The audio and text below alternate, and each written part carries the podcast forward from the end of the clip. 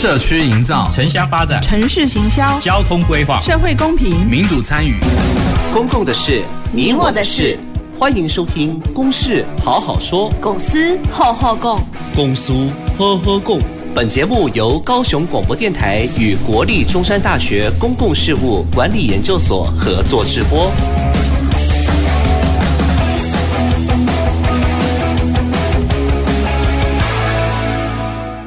各位听众朋友，大家好，欢迎收听《公事好好说》，我是今天的节目主持人，呃，国立中山大学公共事务管理研究所的助理教授谢旭升。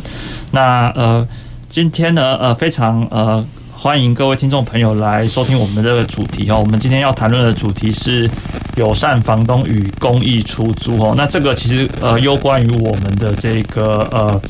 呃，这个居关于这个居住的正义哈，那以及我们的这个呃居住的环境哦，是跟这个我们的日常生活息息相关的这个主题。好，那呃非常呃高兴今天邀请到三位来宾与我们共同谈论这个主题。好，那包今天的来宾包含这个高雄市政府都市发展局住宅发展处的处长翁浩建处长。哎，各位听众，大家好，我是高雄市政府都市发展局住宅发展处的处长翁浩建。好，翁处长好。那再来有我们的来宾还包包包括了这个高雄租赁住宅服务商业同业工会理事长哦林培生理事长。各位听众大家好，我是高雄市租赁住宅服务商业同业工会理事长林培生。那以及我们来宾还有这个崔妈妈基金会执行长吕炳仪执行长。主持人好。各位两位与谈人以及各位听众朋友，大家好，我是崔妈妈基金会吕秉仪，我本身也是一个老高雄人。好，欢迎这个吕执行长。那呃，我们今天要谈论这个主题的原因，是因为哦，就是我们的居住正义和居住人权的这个诉求哦，在许多民间团体的这个倡议之下哦，那越来越受到这个社会的。重视好，所以政府方面呢，就是也有许多相关的这个政策哦。那内政部啊，还有各县市的政府都积极推动，像是社会住宅的这个政策。好，那不过呢，就是因为社会住宅新建的数量其实是呃有限的哦。那政府它同时，所以也透过了承租民间的这种闲置的这个住宅哦，以包租代管的方式来提供给有需要的这个房客。哦，来去做这个出租。那这套社会住宅包租代管的政策，哦，那目前推动其实已经有一段时间了。哦，那我们想要知道说这个执行的情况是如何？哦，是不是能够回应这个啊？呃居住正义的这个主题，也就是说，能够回应弱势居民的这个租屋的需求。好，那再来，呃，我们刚刚的这个来宾哈，这个呃吕吕炳仪执行长，哦，那他们的这个团体也推动了这个友善二房东的这个计划。哦，那这个也是跟我们这个主题非常相关。好，所以呃，我们要怎么样子哈，就是呃。成为这个，比如说我们要怎么样，民众要怎么样成为一个友善的房东哈？如果想要成为友善的房东，他要在政府的这个政策下面，他可以怎么做？哦，那所以本期的这个公式好好说哦，就是在专注在上面这几个问题来去做这样的一个讨论。好，那首先我想请这个呃三位来宾哈，就是稍微介绍一下，就是呃贵单位在。呃，关于这个呃居住的服务上面所执行的这些业务，还有或者是说提供的这个服务哈，那我们首先请这个呃翁处长这边帮我们做一个介绍，或就是说这个呃高雄市政府这个住宅发展处大概执行的这个业务大概是做哪一个方面的？嘿。OK，好，诶，主持人好，跟各位啊听众朋友大家好哈。那我这边诶，把我们目前我们住宅发展处在推动有关啊这个住宅协助方面的业务来跟大家做说明哈。那首先啊，就是我们目前在推动的第一个很重要的工作，就是推动社会住宅。那推动社会住宅这个政策呢，主要是从蔡英文总统他上任之后所提出来的八年二十万户社会住宅的一个政策目标哈。那我们就呃等。等于是啊，这个。那市府这边哈能够配合来推动，那依照规划了哈，就是二十万户里面呢，呃，这个十二万户是新建型的社会住宅，那另外还有八万户是属于用包租代管的方式啊来达成社会住宅的目标啊。那我们高雄市政府呢，呃，在配合上哈，那从这个陈市长上任之后，其实我们我们呃这个社宅的呃呃新建的目标哈，我们呃把它上调到一万两千户哈。诶，那啊，当然这一个一万两千户啊，这个不是全部都由市府自己来啊，诶，这个这新建哈。那这一部分是我们市府呢跟国家住都中心，也就是中央内政部那边哈，啊，他的这个协力团队呢，那一起来推动这个一万两千户的社会住宅。那目前的进度哈，呃，就我们高雄市，呃，就我们高雄市政府自己所新建的社会住宅，包括有冈山社宅、大寮社宅，还还有我们这个亚湾社宅哈。那这个冈山社宅是六百二十五户，那大寮社宅是三百八十二户。那亚湾社宅呢，我们分成两期哈。那第一期是呃由我们市府哈，我这个我们自行新建，那呃户数是六百六百二十。六百二十四户，那另外第二期的部分哈，那我们是用这个公办都更的方式，由投资呃实施者呢呃分回的哈，就是说它有一些公益回馈的部分啊，分回呃八百五十户呃来作为社会住宅，那这是我们目前哈这个市府这边我们所要推动的，那这个户数加起来总共是两千四百八十一户哈，那其他的这个八千多户都是由这个中央的的。住都中心啊，它来规划新建了哈。那这个从去年开始哈，从去年九月，那陆陆续续呢，呃，事实上也都开始呃，这个进入施工的这个阶段哈。那所以呃，我们可以呃。呃，这个期待了哈，期待啊，三到四年后啊，这些社宅就可以陆陆续续完成哈。那呃，因为要盖社宅，其实是需要有一段施工的期间。那所以呢，我们呃在居住协助方面，那另外也用这个社会住宅包租代管的方式。啊，那用利呃这个利用民间的空余屋啊，来把它转做社会住宅。那除了这个社会住宅的协助之外呢，另外我们也开办这个租金补贴啊。那租金补贴除了中央今年的三百亿哈扩大租金补贴方案之外呢，那另外我们高雄市政府我们也呃运用这个囤房税所增加的税收，我们也开办增额了，也就是市府再加码一万户啊。那让更多啊，在高雄市啊居住的市民呢啊，如果是是有这个租屋的需求，都能够啊得到啊这个政府这方面的一个协助，来减轻我们的经济负担。这就是目前我们啊都发局啊所要推动跟社会政诶诶跟住宅啊居住证有关的一些业务。好，非常谢谢这个翁处长哦。所以听起来这边我们呃这个住宅发展处大概就是执行三大部分，好，这个社宅的这个新建哦，那还包租代管，就是我们今天会涉及到的这个比较重要的主题。那还有这个租金补贴的这个方式哦，然后来去顾及民众的这个居住的这个需求。好，那接着我想要请请教这个林理事长哦，就是说，诶，贵工会这边在呃关于这个呃居住的这个服务上面，大概是提供什么样的一个呃业务，或或者说致力于什么样的一个项目这样子？可以跟听众朋友做一个介绍。好，谢谢主持人好，还有我们的翁处长，然后以及我们的吕执行长，大家好哈，以及我们听众朋友。那我们租赁工会这一边主要是承接内政部营建署，那往下是由国家住宅及发展东中心住都中心这一边，那委由工会来执行社会住宅包租代管计划。像目前我们在我们高雄市就有五家业者，中迪。新鸿、大管家、寄居蟹、长益等社会住宅包租代管业者，在执行内政部版本，也就是所谓俗称的工会版社会住宅的计划。那主要也是由这些民间屋主所提供出来的一个租屋的环境，那来媒合这些租屋族群，然后来帮助他们申请一些所谓相关的一个补租补助。那追追求着房东跟房客之间都有一个。良良善的一个租屋的环境，那工会就介于两者之间，哈，做一个平衡点。是，好，谢谢这个林理事长。好，所以我们看到这边，我们其实在推动这个呃居住正义的同时，我们也需要像这样的一个中介的一个角色，哈，那来去呃处理这个呃政府的政策跟民众之间的这个关系。好，那呃接着我想要请教这个吕执行长哦，这个崔妈妈基金会大概在呃上呃在这个居住的这个哦。呃，服务上面大概是从事什么样的一个业务，还有致力于什么样的一个项目？哦，呃，大家好，那崔妈妈在整个居住的一个议题，我们有两个面向，一个是长期以来，我们从一九八九年成立以来就在做租屋的一个服务，那当然要在北部地区，那从租屋服务的过程里面，也慢慢发展租屋法律的纠纷的的咨询。那也包括为后来针对各大专院校的学生进行学生租屋的服务，以及弱势家庭的租屋的一个服务。那除了租屋的服务以外的话，我们也进行了居住的一个政策的一个倡议。那比如说刚刚翁处长所介绍的社会住宅以及社会住宅包租贷款，基本上就是崔妈妈跟十一个那个团体一起组成的社会住宅推动联盟，所在二零一零年所倡议出来的一个成果。那含小英总统的八年二十万户这样的社会住宅，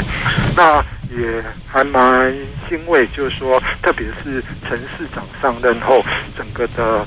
住宅政策事实上比较有一个不一样的面貌，也看得到这边的一个积极度这样啊。那也感佩林培生理事长，特别是在去年高雄城中大火的建的的过程里面，事实上租赁工会也动员了。下的我们包租代管的业主一起帮那个高雄城中城的很多的住户，就找到了暂居的一个中继之所。那那个部分算是一个非常好的，也算是非常快的一个动作。这样。好，呃，非常谢谢呃吕执行长。那所以看起来这个崔妈妈基金会大概是。呃，针对这个呃，在居住方面比较弱势的这个部分，然后呢，来去维护呃他们的居住的这个权益。好，那接着这边我想要进入到一个关于社会住宅的这个政策，目前。推动的一些所面临到的困难哦，因为刚刚我们已经其实有谈论到一些这个推动的现况哦，还有政策上的这个目标哦。那但是其实诶，我们可以知道说市场上的这个居住的呃需求哦，就是可能还是呃大于这个呃我们的这个供给哦。那还有这个呃弱势朋友他们在这个居住上面是不是都能够获得满足哦？等等的这些方面的议题哦，也就是说社会住宅这个政策上面哦。就目前有碰到什么样的一个困难吗？好，那这边我想要先请教，呃，这个翁处长哦，就是就你们的这个观点，哦，目前在推动上面有没有碰到什么样的一个困难？那预期的这个解方大概是怎么样？好，OK，哎，那我们在呃推动社会住宅的这个过程里面哈。诶，因为我们如果是要新建社会住宅，其实遇到的就是我们必须要啊发包工程啊，然后需要有施工啊。那在施工的过程，其实就遇到的一些问题了哈，包括现在啊这个营建物价不断的往上升哈，所以其实像我们冈山社宅、大寮社宅在发包的过程，其实都遇到好几次流标的这个困境哈。那所以我们也经过了很多次的调整哈，不断的呃希望能够赶上这个物。价的这个波动，所以才好不容易哈啊，在这个七月八月陆陆续续啊，把它发包出去哈，哎，那所以呃，这个。这个营建市场的波动，其实对我们目前的影响很大。那再来呢，就是像我们目前在新建当中的社会住宅，还包括比如说凯旋青树啦，或者三明新都哈等等。那其实在这个过程当中啊，遇到比如说疫情哈，诶啊，然后缺工的问题哈，那其实呃也间接的让哈这个工程呢，事实上这个进度上面哈也遇到了一些啊一些问题了哈，所以。所以这个部分其实啊，在我们推动上其实是蛮蛮辛苦的。那再来啊，要盖啊社会住宅哈，其实动辄需要的经费哈，其实都是啊这个好几十亿哈。诶，比如说我们凯旋青树就呃大概十亿左右，那冈山社宅三十五亿哈，那大寮社宅也是也是十几亿哈。诶，啊，所以事实上对市府的财政来讲，其实都是一笔不小的负担呐。哦，那那所以呢，呃，这个啊，这个这个都需要啊，要有这个灵活的财务调度哈。那这这个对对市府来讲哈，事实上也是蛮蛮辛苦的一件事情了哈。那那再来就是呃。事实上，呃，这个因为我们长期以来哈，这个住宅政策在社会住宅这一块，其实呃，就是每每比较呃呃接触的比较少哈。那所以这个机关的组织哈，哎，其实我们的能力哈，哎，这个我们的组织架构人力其实没有那么足够，所以呃，后来我们在推动社会住宅方面哈，其实也需要公务局、水利局哈，哎，他们这些工程人才能够来啊来协助我们来推动哈，哎，那。之后的后续的营运，其实我们现在也因为现在都还没有盖好，所以还没有遇到比较困难的问题。但是其实我们如果参考哈啊这个北部哈啊台北新北他们啊社会住宅已经啊就是已经慢慢上轨道的哈，其实后续的营运也是一个非常大的问题哈。那这也是我们啊需要未雨绸缪的地方。啊，那所以呢，呃，我们又为为了要推动社会住宅，其实是呃需要用很多的经费啊、人力物力哈啊下去推动，而且这个时间也会拉得比较长，啊，大概是目前我们在推动上的一些困难哈。那所以呃，想要呃这边也再请教一下这个呃翁所长，就是说是不是是不是因为面临到一些这个，比如说像刚刚讲到的这个。呃，成本啊，然后这个呃物价上的一个营建物价上的一些影响的这些关系，好，那所以呃，这跟包租代管的政策的推动推出是不是有关？嘿，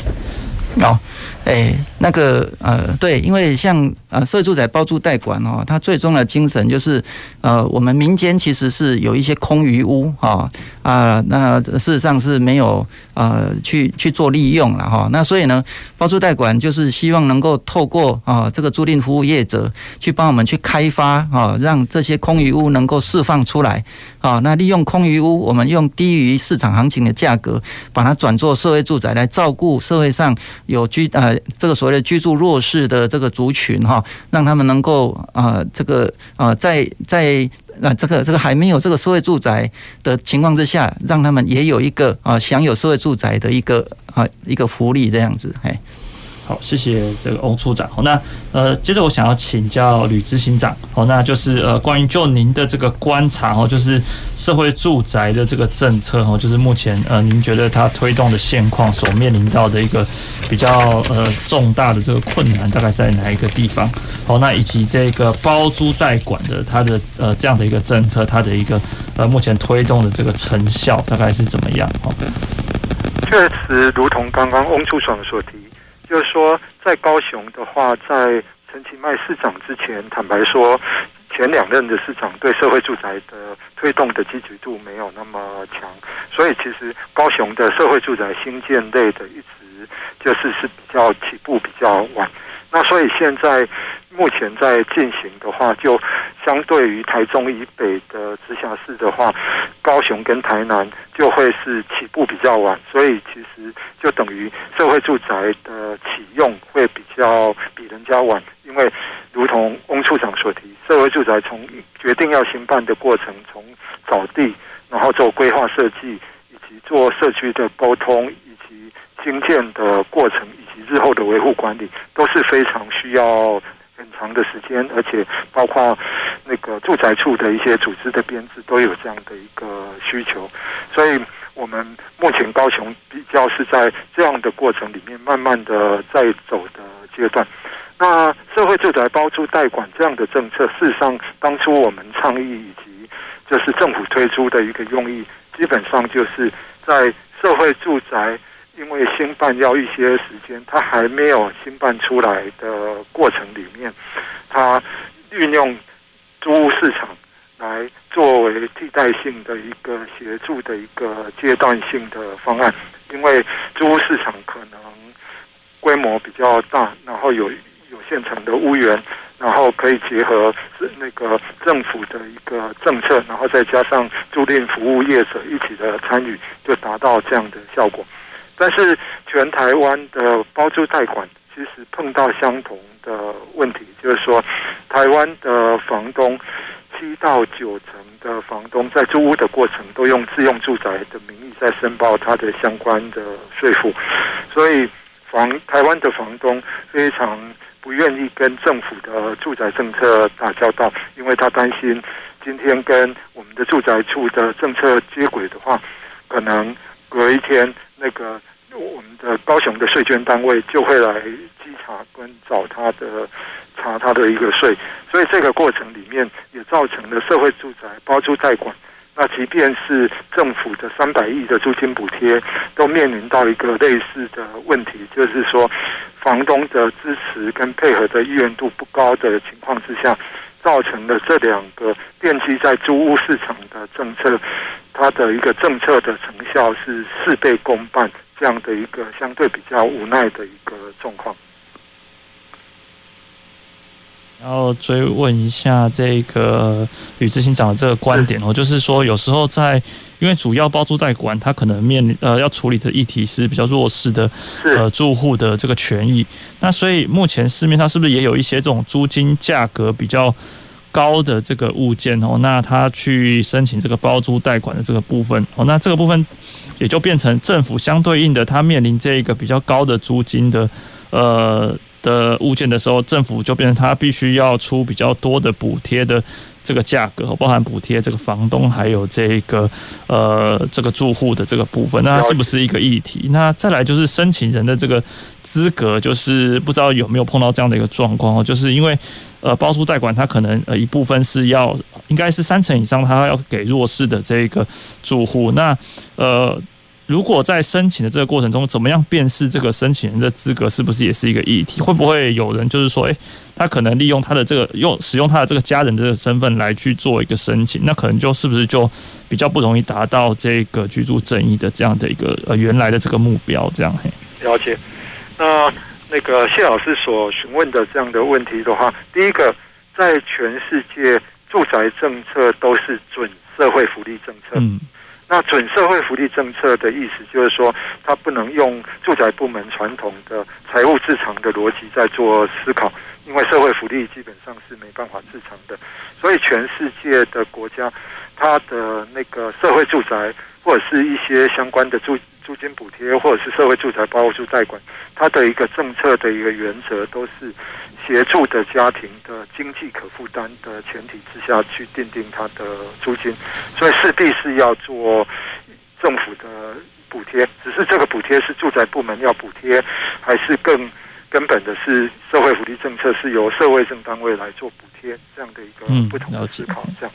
那台湾的社会住宅坦白说租金都还太贵。那当然这个部分我们跟中央政府再继续做政策的一个讨论，希望。社会住宅的租金可以达到，就是入住家庭，无论是年轻人或者是弱势家庭的经济可负担。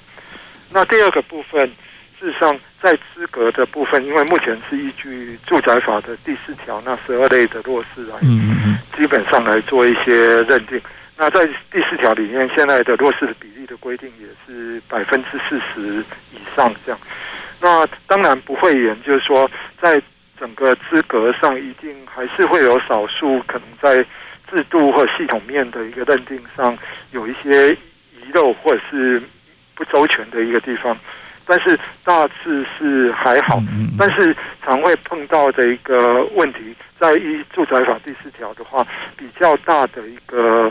那个还没处理好的是。就是说，弱势有经济弱势跟社会弱势，那当然有些弱势是同时伴随着经济弱势又是社会弱势的一个身份在身上。那台湾的部分是那个经济弱势。那个他主要是经济上的困难，所以他应该是可负担租金补的更多，但是补的不够。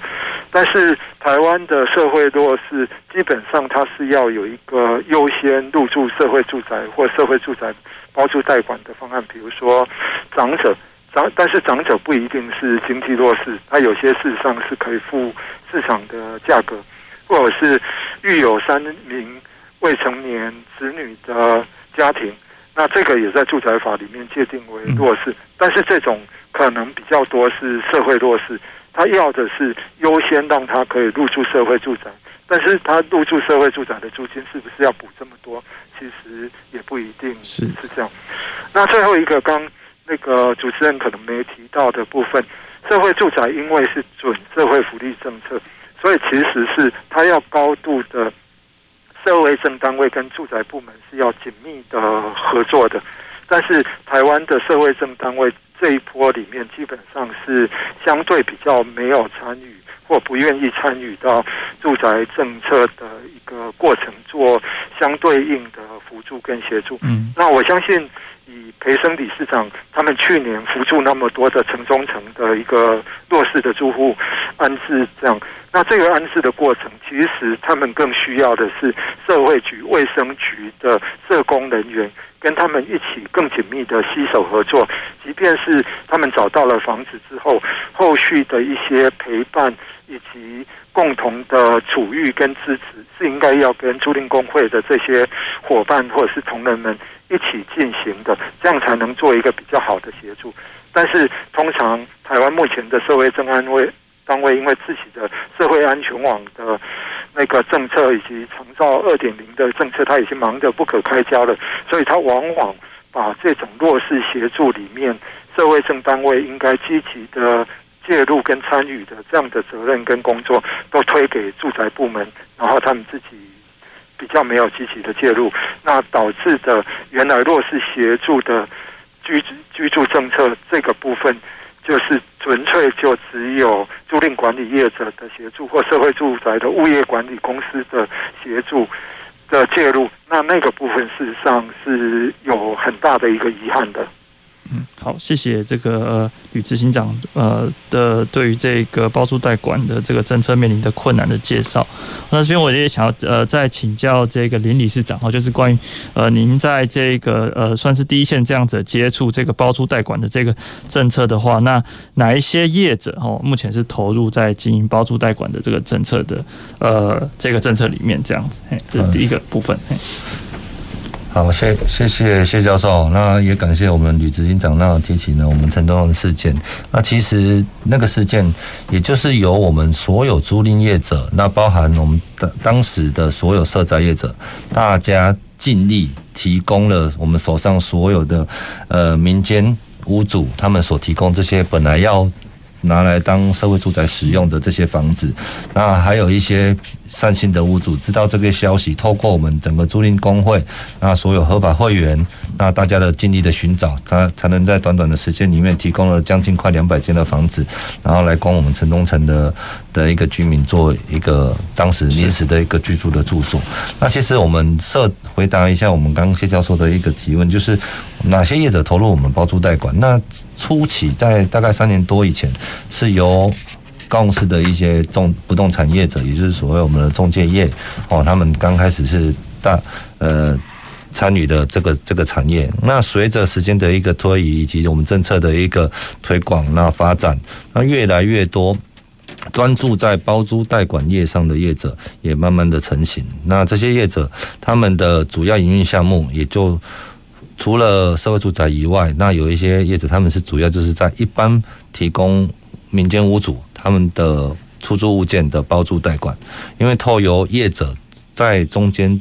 帮屋主做包租代管的这样一个服务，可以替房东省去相当多的一个管理上的问题。其实包租代管最主要重心是放在管理这件事情上。是，好，非常谢谢林理事长。那各位听众朋友，我们先稍微休息一下哈，待会再回来我收听我们公事好好说。走进时光隧道，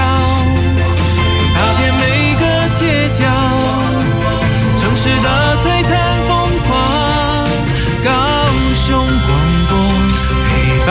你探索。FM 九四点三。呃，里长博报告，房东请注意，现在当公益出租人享有三大节税优惠哦。第一，每屋每月最高一万五千元的免税额度；第二，房屋税税率降为百分之一点二；第三，地价税税率只要千分之二。赶快加入公益出租人，一起用好房做好事，请上网搜寻公益出租人专区。以上广告由内政部及内政部营建署提供。大家好。我是内政部长徐国勇。今年的租金补贴会再加码，一家三口的育儿家庭每户最高补贴金额会从五千提高到七千，减轻育儿的负担。另外，政府主动协助我们的弱势家庭，总共补贴五十万户。七月一日开始线上申请，合格再抽电动机车哦。欢迎上三百亿元中央扩大租金补贴专区，拨打零二七七二九八零零三。以上广告由内政部及内政部营建署提供。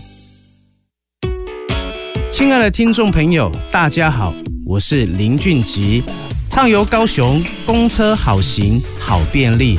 欢迎使用高雄 iBus APP 查询公车动态，提早三分钟到站等待。提醒您，等车时要面对来车方向，提早举手。看到公车方向灯亮起，再将手放下。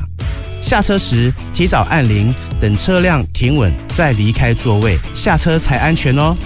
欢迎继续收听高雄广播电台 FM 九四点三 AM 一零八九。大家好，我是交通部观光局局长张锡聪。入住防疫旅宿，请主动出示居家检疫或居家隔离通知书。入住期间非紧急状况，请不要离开房间，请自行清洁房内环境，将垃圾打包绑好后放置于门房外，不可要求防务人员。入房打扫，入住期间如果需要协助，请以电话联系防疫旅宿人员，避免直接接触，防范感染风险。有政府，请安心。以上广告由行政院与机关署提供。随时陪伴着你，你最好的默契，空中串联一起，分享点点滴滴。九十三，九十三，九十三，最默契的电台。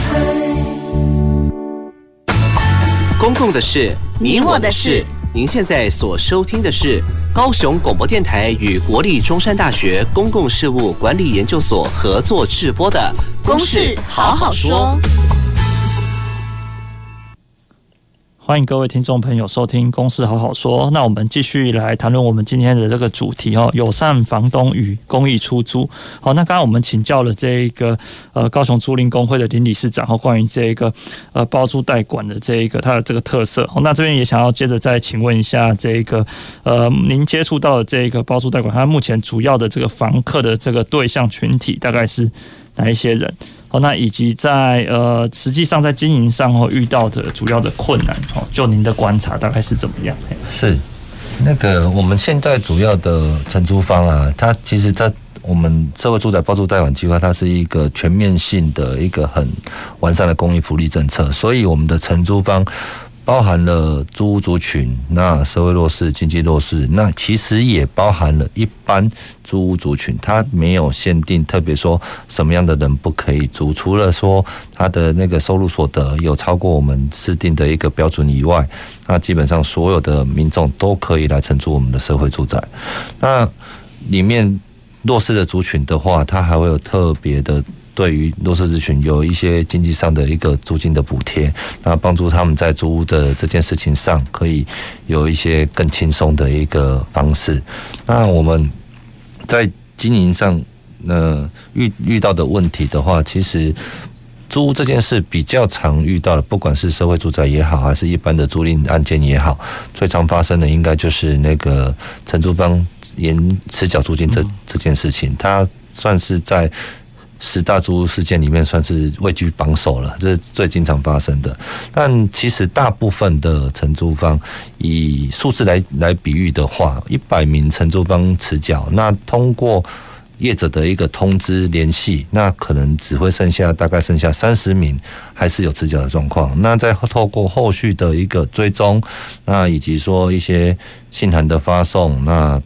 通知催收等等，那。这些三十名左右，大概也只会剩下一到两名承租方是，事实上，因为他本身的问题，或是经济突然发生的一个变化，那才会有租金租金缴不出来的一个情况。对，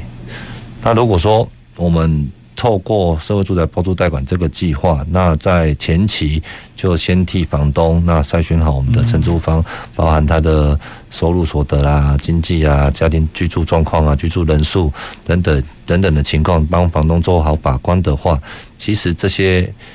租赁纠纷就可以大幅的减少，大幅的减少，而且。在这整个对于承租这整个计划对于承租方来讲，它是一个一一大利多，因为他只要符合身份资格，他就可以享有一些租金补贴的一个优惠。哦，那最高最高是可以到每个月有七千两百块的一个租金的补贴。嗯，是是，谢谢林理事长。那再来，我接着再请问哈，就是关于这个政府呃加入政府包租代管的这个公益出租人，通常是哪一些人？就是这个跟一般的这个房东有什么不同哦？那这个民众可能就不太清楚，这边可不可以请林理事长帮我们介绍一下这个部分哦？好，那我们的房东啊，其实我们所有。只要有房子在出租的房东，呃，除了屋房屋种类它是分租套房的，没有办法参加以外，商用类的没有办法参加以外，只要是住宅类的，一个门牌一户，全部都可以参加我们的社会住宅包租贷款计划。那与一般房东有什么不一样的地方？是在于，呃，一般的房东应该说他还不清楚社会住宅包租代管计划它是一个什么样的计划，他。因为不清楚、不了解，所以才没有参加。不然的话，其实所有的房屋出租物件，除了商用类、除了分租套房以外，都可以来参加我们社会住宅包租贷款计划。嗯，是是。那请问这部分，就是他跟他就是担任一般的这个房东，他有什么样的一个诱因，就是可以让他来，就是有意愿来去担任这样的一个包租代管的公益出租人这样子？来，我们这一次的社会住宅包租贷款计划还有一个三大重点：包租贷款三三三，三费有补助，补贴修缮费用最高一年有一万块的一个修缮补贴，那以及公证费用最高补助四千五百块一次，那以及我们的居家安全保险一年有三千五百块的一个保险费的补补贴，三税有减免，我们的房屋税、地价税。最优可以享有自用住宅税率去做计算，以及我们的租赁所得税，每月租金收入最高可以减免一万五千块，那超过一万五千块的部分，又可以再扣除百分之六十，百分之六十。那再来第三个三，也就是我们的三年有服务，由我们社会住宅包租贷款业者提供了三年免费的一个专业服务，替房东把关从。寻找房客开始上广告开始，那以及到整个后面公证签约的整个流程，以及后续的居住的管理，哦都是免费的服务，而且所有的费用、中介费、管理费全部由我们政府全额补助，完全免费。嗯，这是这是非常大的一个诱因。是，谢谢林理事长对于这个呃包租代管公益出租人的这个诱因的这个介绍。那这边我想要请教。呃，翁处长，哦，就是关于刚刚这个提到的这些诱因以外，那政府在未来有没有可能在可能呃朝向哪一些呃诱因的这个增加，来去呃去促进这个包租代管的这个政策的呃这个房东的加入了哈？那以及这个呃政府它目前还有没有这个租金补贴的这个三百亿租金补贴的这个政策？那目前推动的这个状况大概是怎么样？这样子？嗯，好，诶、欸，那刚刚啊理事长。讲到这个公益出租人的部分哈，我也稍微再补充一下，就是说，依照目前住宅法的规定呢，诶，这个公益出租人是必须要哦，出租人是房屋所有权人，啊，也就是说，你本身是屋主，你才享有这个公益出租人呐，哈。那所以，假如说呃，房子是我的啊，但是是我太太啊，这个代替我去把房子啊，可能委托啊，他们租赁服务业去呃去参与包租代管啊，或者说呃呃。这个这个呃呃，就由由我太太或者我的亲人啊，去把房子出租给啊，诶，这个租金补贴的啊，这个申请户，那这样子的话，我就没有办法享有这个公益出租人的这个优惠了。那所以呢，目前内政部他有在有在考虑要修法哦，就是说像比如说呃，因为是配偶哈，呃，配偶是共同财产制的话，那呃，如果是配偶的话。或许我们在认定上可以放宽啦，哦，诶，因为我们在实务上，其实我们遇到有几个呃，这个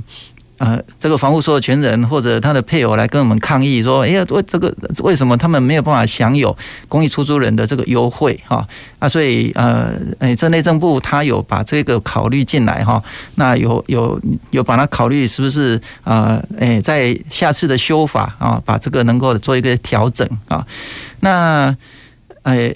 那事实上包租代管哈，包租代管呃，在推动上哈，其实目前政府提供的优惠哈，刚刚啊理事长其实也都已经提过了哈啊，包括啊这个他有一些补助，那他有一些税负上面的优惠啊，那其实就是鼓励哈房东能够参与了，因为目前哈就是像我们啊所看到的这个状况呢，诶诶，大概在啊这个租赁服务业哈。那在推动呃包租代管这个事情上面哈，比较大的问题就是房源啊不容易找到啊，也就是说像刚刚啊这理事长其实有提到哈，就是说我们我们台湾的这个房东哦诶。诶，刚刚这个啊，这关于执行长他有提到，他那房东哈，对呃参与政府的计划这件事情哈，其实心里还是有点抗拒啦。好，那所以房源啊，房源其实还不够充分啊。诶，那所以呃，像这一次议会的议题啊，哈，有议员在提到说啊，这个啊，他我们包租代管啊，哈，对这个身障朋友不不够友善。啊，那这个其实是有点为难啊，因为哦，呃，房东提提供的房源很多都是比较老旧的建筑物啦。那因为比较较早期的这个建筑法规哈，在这个无障碍或者通用设计方面哈，其实没有考虑那么多，诶，所以哈，所以。所以呃，可能没有办法，真的是符合所谓啊，这个身障朋友们哈，希望啊能够拥有的比较没有这种障碍的这环境哈。哎啊，这个其实也是呃，这这个我们在推动上的一个啊一个困难哈。那不过我们也是呃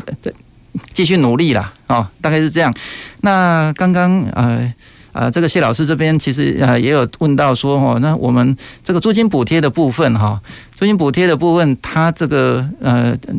今年呢就是由内政部啊，它推动所谓的扩大租金补贴三百亿的部分哈，那这一部分。呃，事实上，来来参与哈这个计划的话，这个房东呢，他也是可以提报为呃，诶诶，这个公那那那个公益出租人哈。那所以，不管是参与内政部的扩大租金补贴，还是我们市政府我们自行办理的增额租金补贴，其实只要您符合这个住宅法，你本身啊就是房屋所有权人哈，那你担任房东的话，你其实就是可以享有公益出租人的一些优惠。了解，好，非常谢谢翁处长的这个介绍。好，那接着这边我想要请教呃吕秉义执行长。好，那呃我们刚刚可以听到说这个政府的这个包租代管的这个政策。好，那想要请教为什么崔妈妈基金会这边还会推出这个呃所谓的友善二房东的这个计划？好，可不可以跟听众朋友介绍一下？诶，这个计划的这个推动的这个缘起哦，以及它的这个内涵啊？有三二房东计划的话，基本上应该是说包租代管二点零的一个实验性的一个方案。那为什么呢？就是说我刚刚有介绍包租代管的方案的话，它目前有一个比较大的单位的限制就是说，台湾目前的社会证单位在整个包租代管的过程，事实上是缺席的，涵盖这个缺席，涵盖社会住宅的经营的过程缺席。那所以，刚事实上培生理事长有在介绍，就是说，以他们在经营那个包租代管的过程里面，他们会帮房东把关，就是说，相对可能找到对房东比较安心的一个房客。但是如果包租代管本身作为是一个准社会福利的住宅政策的话，其实它会需要更多的弱势的照顾，弱势房客的照顾。但是讲到弱势房客的照顾，不免讲弱势的房客可能他相对会比较有一些。状况或需要更多的一个关怀，比如说包括租金的缴交，或者是在入住的过程里面会有一些可能需要更多的协助跟陪伴，那这个部分就会产生这个住宅政策的一个。看隔跟冲突在这边，一方面你如果要站在房东的立场，把他就是说租的比较好，相对的可能我租给一般房客，或者是弱势里面相对比较好一点的问题比较少一点的房客，会是比较符合房东端的一个需求。但是如果我要作为一个准社会福利政策的话，那我。协助到的房客，相对的可能房东又不会很喜欢，或者是我们的业者也会相对可能比较要费更多的一个心思。那这个的一个相对的落差其实是社会正单位的社工没有在这个地方有积极的角色，事实上是这边最大的一个落差。那所以我们崔妈妈基金会这一次的友善二房东计划，也是这几年崔妈妈在做弱势租屋协助之后，以及政府的住宅政策之后，我们提出来的一个进阶版的一个方案。就等于崔妈妈扮演友善二房东的角色，帮房东把房子租下来，然后相对应的再租给有需要的弱势的房客。但是我们这个过程有一个非常重要的精神，是我们跟很多的社福社会福利团体是共同参与的。我们的房客来源是社会福利团体，他。送案过来的弱势的房客，但是他把房客送过来之后，他不能这样，他就结案，或者是就没有关心这个房客。我们要求这些社会福利团体，在这个友善二房东的计划过程里面，他是要一起跟我们一起陪伴跟共同工作的，就等于我们协助跟出。跟租给这个房客的过程里面，他的社工是要陪着这个房客的相同的一个租期，那给予相关的一些协助跟相关的支持，所以让。房东知道，就是说，他当一个爱心房东的公益出租人，不只是他发挥爱心，背后还有包括崔妈妈，包括很多的社会福利团体一同支持他扮演这个爱心房东的角色，一起来陪伴跟来扶持这个房客。那这样的过程，其实房东也比较敢。把这样的房子交给相对的，就租给相对的弱势家庭，或者是我们的租赁服务业者，在有社工的支持以及陪伴之下，他也比较知道如何的跟社工搭配，来就是协助弱势的房客。那因为我们的业者的同仁也比较不会觉得孤单，或者是碰到房客的问题，也不知道该如何的处理。所以这个大概是我们的友善二房东计划的一个比较大的精神。那当然，我们希望。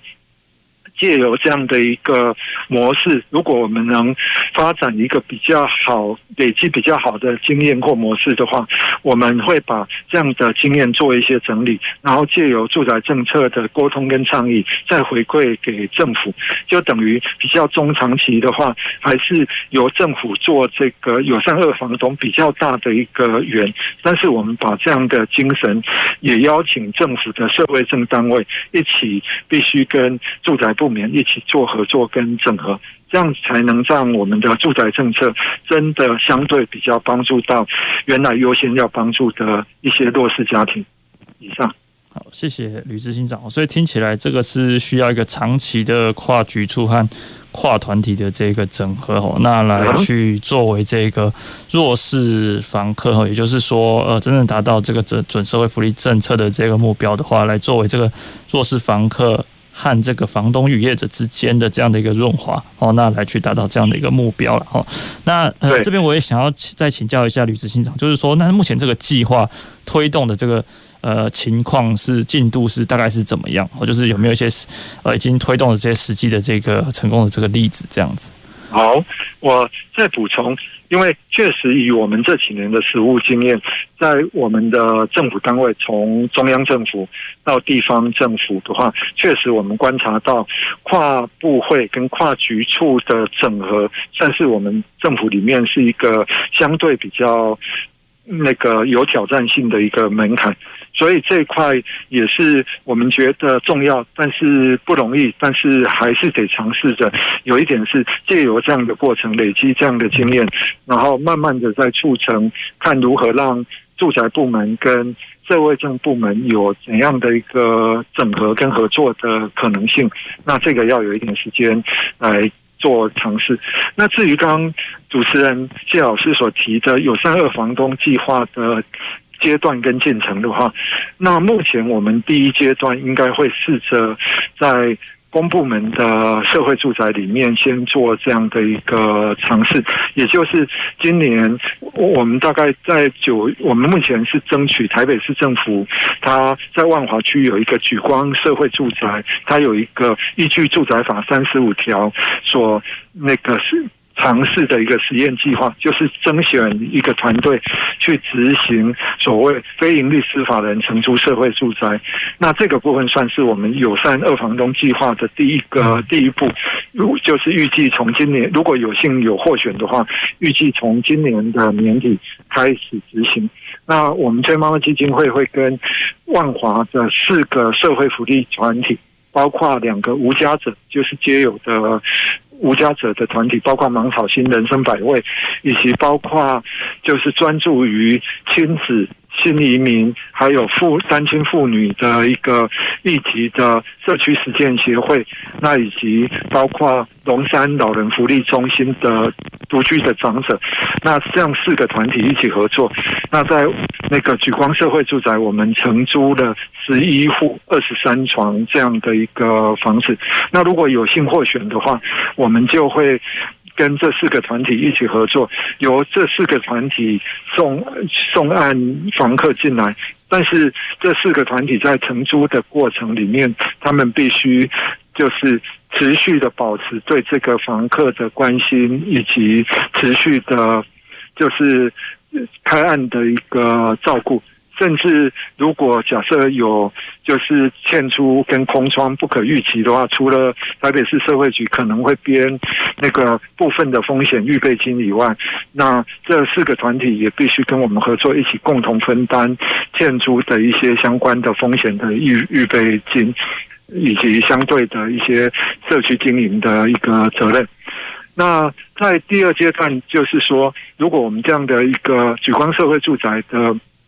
模式累积的经验，我们预计明年一是要在租屋市场里面去承租，以十个民间的屋源或者是公部门的闲置的公有的一些空间，来作为民间版的友善二房东的一个进阶计划。因为目前政府的 NGO 承租社宅这个部分的话，毕竟它的规模跟进度比较。缓慢跟规模比较小，所以如果要真正发挥相对比较有经济规模的一个效应的话，还是在民间的租屋市场里面去找房源，会相对的比较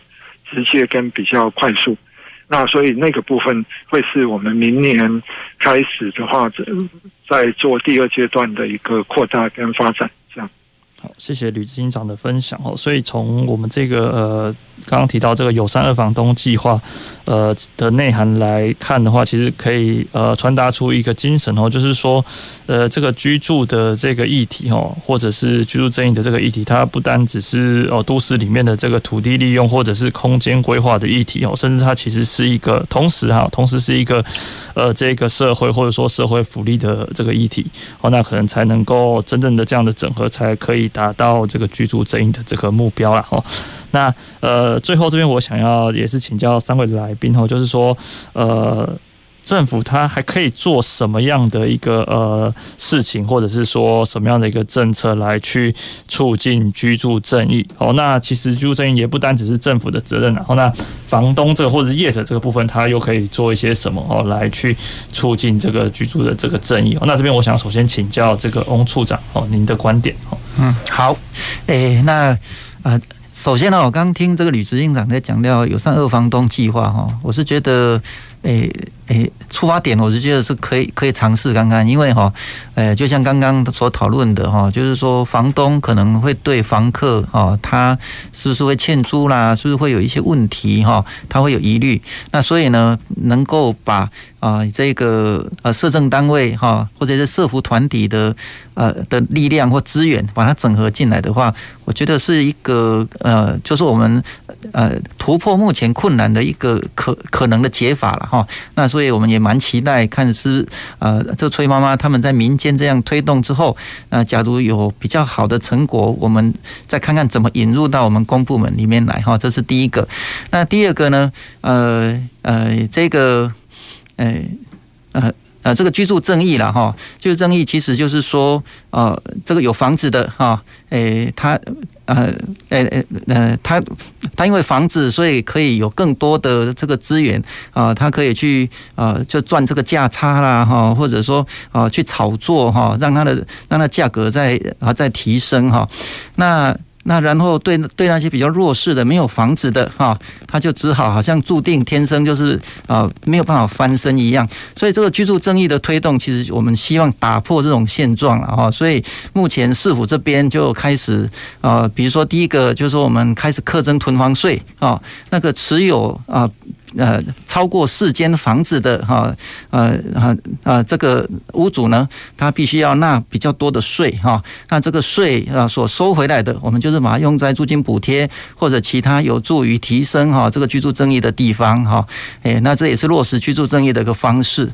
那再来就是，其实刚刚也有提到，我们目前在推动社会住宅啊。那我们除了政府自己啊筹钱出资来盖之外呢，其实我们现在也在思考，比如说透过比如说都市更新啊，由民间啊，民间因为他来开发，他有利得，但是呢，他一方面啊，呃呃，他也应该要啊有有一些公益上的回馈。好，那也就是说，他所赚到的钱必须要拨一部分来呃，这个实现这个居住正义哈，来照顾更多有需求的这些民众。那所以我们呃也有些呃，就是说大概是透过呃呃这个公办都更的方式哈，来分回社会住宅，来提供给啊这个呃居住弱势者哈，他们有个呃稳定的家啊。诶，这个大概就是我们目前啊在公部门啊所推动的几个方向啊。好，谢谢这个翁处长。好，那接着想要请教这个林理事长，那就呃，不管是说就这个租赁工会的观点，或是您个人的这个观点哦，那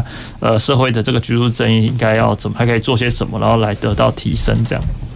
好。就我们工会的部分，我提供房东的反馈，因为社会住宅包租贷款计划执行到现在也已经将近三将近三年多的时间了。那其实大部分的房东都是非常乐意参加，而且也愿意成为公益出租人，不论他是否真的有使用到这些补助。因为其实大部分的房东他们所需要想要的，其实是一个稳定的租赁关系。如果今天承租方哦他身份、身份啊、职业啊等等，好，那跟房东之间的互动都是良善的话，他们其实不并不是特别在意这些所谓的这些补贴，他反而是希望整个租赁的